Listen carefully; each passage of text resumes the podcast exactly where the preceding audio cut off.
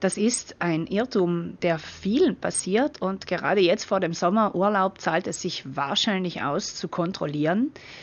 Der Führerschein verfällt einfach, da kommt kein Brief und keine Nachricht. Es gibt eine Möglichkeit, sich benachrichtigen zu lassen. Das ist das Portal des Autofahrers, der Autofahrerin, im Original Il Portale dell'Automobilista.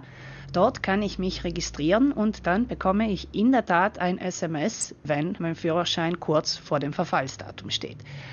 Für alle anderen rät es sich jetzt gerade vor dem Urlaub zu schauen, ob sei es der Führerschein noch gültig ist, als auch das Fahrzeug in Ordnung ist. Und zwar zum einen technisch in Ordnung, also einmal kurz alles überprüfen lassen, aber auch bürokratisch im Sinne, dass die Revision nicht verfallen ist.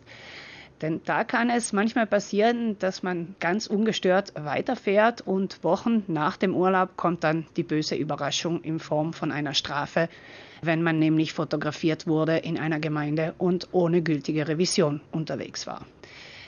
Die Revision ist bei einem Neufahrzeug zum ersten Mal vier Jahre nach dem Kaufdatum zu machen und dann alle zwei Jahre.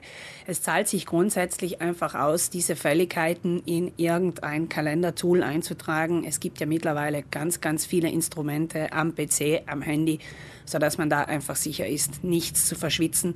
Denn wie gesagt, manchmal kann es einem total nicht auffallen und wenn man dann aufgehalten wird, dann wird es leider teuer.